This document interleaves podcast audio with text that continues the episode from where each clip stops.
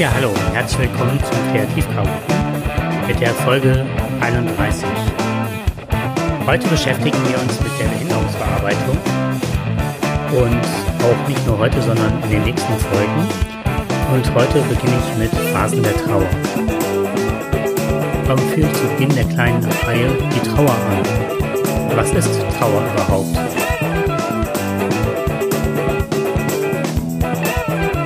Trauer ist, so sagt es Wikipedia, eine durch einen schwerwiegenden Verlust verursachte Gemütsstimmung, die etwa durch den Verlust eines geliebten Menschen oder verehrten Person, durch einen ideellen Verlust oder die Erinnerung an solche Verluste hervorgerufen wird. Bei Trauer denken wir oft an Tod, und hier liegen wir nicht falsch. Also, wie schon gesagt, geht es um Verlust. Ich verabschiede mich also von einer Hoffnung, einem Wunsch. Eltern von Kindern mit einer Behinderung empfinden es oft als Verlust, wenn ihr Kind nicht altersgerecht entwickelt ist oder durch eine Behinderung ein Handicap erfährt.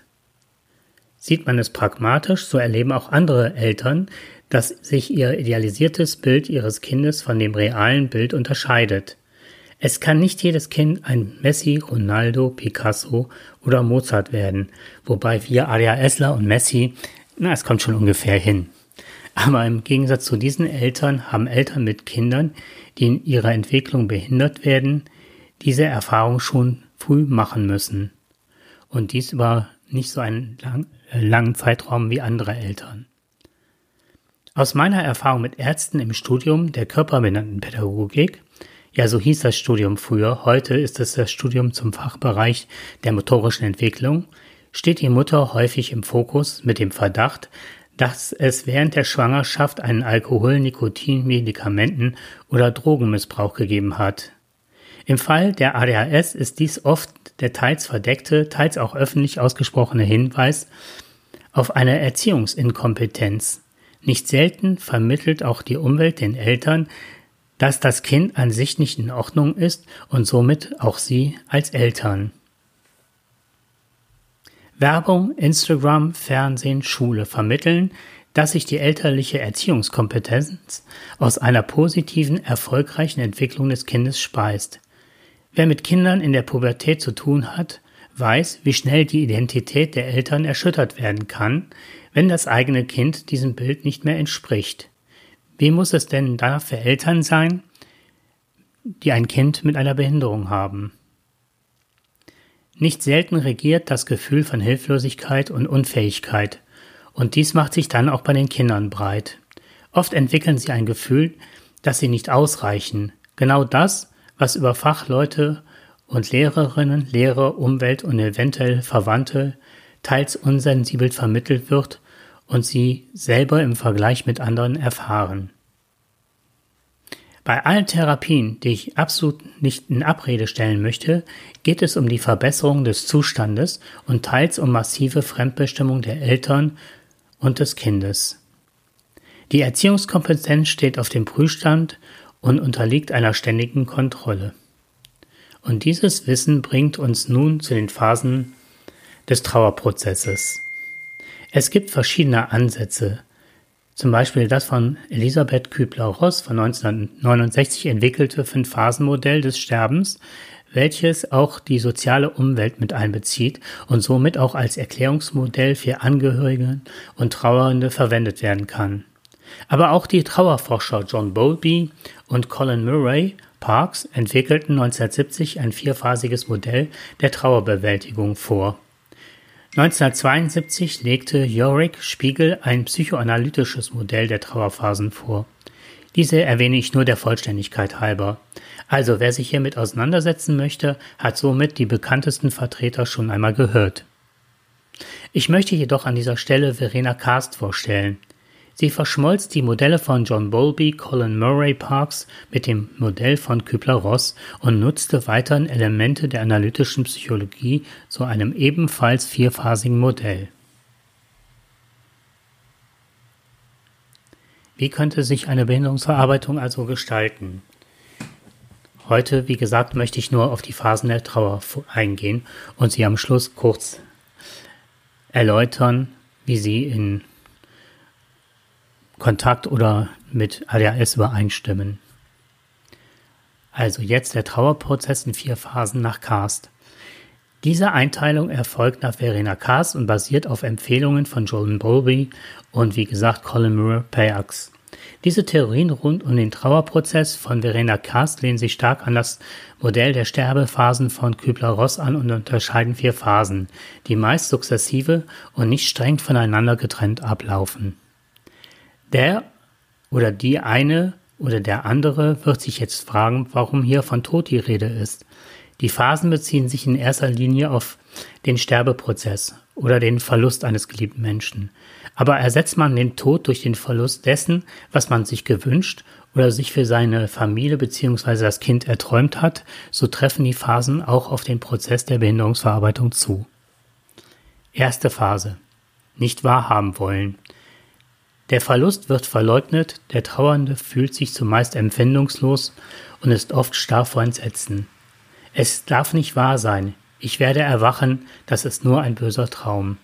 Die erste Phase ist meist kurz. Sie dauert nur ein paar Tage bis wenige Wochen. Aber je unerwarteter der Tod, Klammern, wir denken den Verlust mit, umso länger dauert meist die Bewältigung dieser ersten Phase. Die zweite Phase. Aufbrechende Emotionen.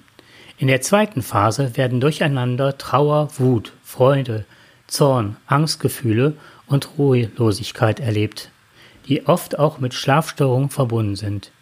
Eventuell setzt die Suche nach einem oder mehreren Schuldigen ein, beispielsweise Ärzte, Pflegepersonal. Der konkrete Verlauf der Phase hängt stark davon ab, wie die Beziehung zwischen den Hinterbliebenen und dem Verlorenen war, ob zum Beispiel Probleme noch besprochen werden konnten oder ob viel offen geblieben ist. Starke Schuldgefühle im Zusammenhang mit den Beziehungserfahrungen können bewirken, dass man auf dieser Stufe stehen bleibt.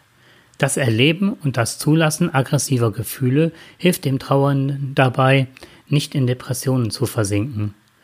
Weil in unserer Gesellschaft Selbstbeherrschung ein hoher Wert ist und abhängig von familiären und gesellschaftlichen Prägungen sogar die Tendenzen bestehen kann, Trauer ganz zu verdrängen, bestehen oft große Schwierigkeiten, diese Phase zu bewältigen. Indem die adäquaten Emotionen auch tatsächlich erlebt und zugelassen werden, kann die nächste Trauerphase erreicht werden. Dies ist eine Phase, also die ich gerade beschrieben habe, in der ich oft Eltern von Kindern und Jugendlichen mit ADHS antreffe. Sie verharren in der Zuschreibung von Schuld, welche Gründe kann das haben? Ich habe hierzu folgende Hypothesen. Also die Eltern, sie bleiben oft im Prozess, sich mit den Fachleuten auseinanderzusetzen. Sie bestreiten Therapien, ihr Familienleben wird durchleuchtet, sie stehen auf dem Prüfstand. Man kann sich das auch vorstellen wie ein Auto auf einer Hebebühne. Immer wird überall mal gegengeklopft und die Eltern sind eigentlich ständig in einem therapeutischen Prozess. Die unterschwellige Schuldzuschreibung an sie wird, um die eigene Psychohygiene betreiben zu können, meist unbewusst weitergegeben. Irgendwer muss doch schuld an dem Dilemma sein. Ärzte, Psychologen, Lehrerinnen und Lehrer nehmen die Eltern und die Kinder oft nicht auf einer gleichberechtigten Ebene wahr. Das Kompetenzgefälle wird als eine Minderwertigkeit oft durch die Eltern wahrgenommen. Es findet ein sozialer Vergleich mit anderen Eltern statt. Nicht selten findet eine soziale Stigmatisierung statt. Multimodale Therapieangebote finden häufig nicht statt. Stattdessen wird oft Methylphenidat als Lösung vieler Probleme angesehen. Dritte Phase. In dieser Phase möchte ich gerne die verlorene, gestorbene Person durch das Idealbild, das man sich von seinem Kind oder von sich selber als Mensch mit ADHS gemacht hat, ersetzen. Suchen, finden, sich trennen. In der dritten Trauerphase wird der Verlorene unbewusst oder bewusst gesucht. Meistens, wo er im gemeinsamen Leben anzutreffen war. In Zimmern, Landschaften, auf Fotos, auch in Träumen oder Fantasien. Mit der Wirklichkeit konfrontiert, muss der oder die Trauernde immer wieder lernen, dass sich die Verbindung drastisch verändert hat. Der Verlorene wird bestenfalls zu einem inneren Begleiter, mit dem man durch einen inneren Dialog eine Beziehung entwickeln kann. Im schlechteren Fall lebt der Trauernde eine Art Pseudoleben mit dem Verlorenen. Nichts darf sich ändern, der Trauernde entfremdet sich dem Leben und den Lebenden. Wenn der Verlorene aber zu einer inneren Person wird, die sich weiterentwickeln und verändern kann, wird die nächste Phase der Trauerarbeit erreicht. Besonders hilfreich erweist sich, wenn in dieser Phase des Suchens, des Findens und sich Trennens auch noch ungelöste Probleme mit der verlorenen Person aufgearbeitet werden können. Bisweilen kommt es in der dritten Phase auch zu Wutausbrüchen. Hier tritt also der Konflikt des Wunschgedankens und der Realität in den Raum. Wichtig finde ich in dieser Phase, sich mit sich als Mensch mit ADHS auseinanderzusetzen. Hier möchte ich auch die Folge zum inneren Kind verweisen beziehungsweise auch auf die Folge zum inneren Kind verweisen. Was kann ich? Welche Ressourcen habe ich? Wie können diese eingesetzt werden? Was kann mein Kind? Worauf können wir aufbauen? Was liebe ich an meinem Kind? Also ein Reframing anzustoßen, Situationen und Vermögen in einen neuen Rahmen zu setzen. Aber auch, wovon muss ich mich trennen und was löst das aus? Dass die Dinge nicht, dass ich die Dinge nicht schaffe oder mir Wege anders erhofft hatte, die ich gehen wollte. Was gibt es stattdessen? Wer kann mich bei meinem Vorhaben unterstützen? Wie kann ich meinem Kind bei seinen Wünschen unterstützen und es schützen? Wen kann ich mir als Elternteil an die Seite holen? Das wäre eine Frage des Kindes. Und natürlich, wie kann ich auch für mich sorgen als Elternteil? Vierte Phase. Neuer Selbst- und Weltbezug. In der vierten Phase ist der Verlust soweit akzeptiert, dass der verlorene Mensch zu einer inneren Figur geworden ist. Lebensmöglichkeiten, die durch die Beziehung erreicht wurden und die zuvor nur innerhalb der Beziehung möglich gewesen sind, können nun zum Teil zu eigenen Möglichkeiten werden. Neue Beziehungen, neue Rollen, neue Verhaltensmöglichkeiten, neue Lebensstile können möglich werden. Dass jede Beziehung vergänglich ist, dass alles Einlassen auf das Leben an den Tod grenzt, wird als Erfahrung integrierbar. Idealerweise kann man sich dann trotz dieses Wissens auf neue Bindungen einlassen, weil man weiß, dass Verluste schwer zu ertragen, zwar schwer, aber möglich ist und ein neues Leben in sich birgt. Ja, das war der erste Teil zur Behinderungsverarbeitung. Ich hoffe, dass das, was ich damit ausdrücken wollte, klar ist. Und natürlich ist es am schönsten, die vierte Phase zu finden, indem man das, was man kann, was man an sich schätzt, äh, auch ins Leben bringen kann, also einen neuen Selbst- und Weltbezug schaffen kann und auf der anderen Seite auch manchmal über das, was man nicht schafft, schmunzeln kann und nicht immer dem hinterher trauert, was nicht klappt. Ich danke euch fürs Zuhören und bis bald.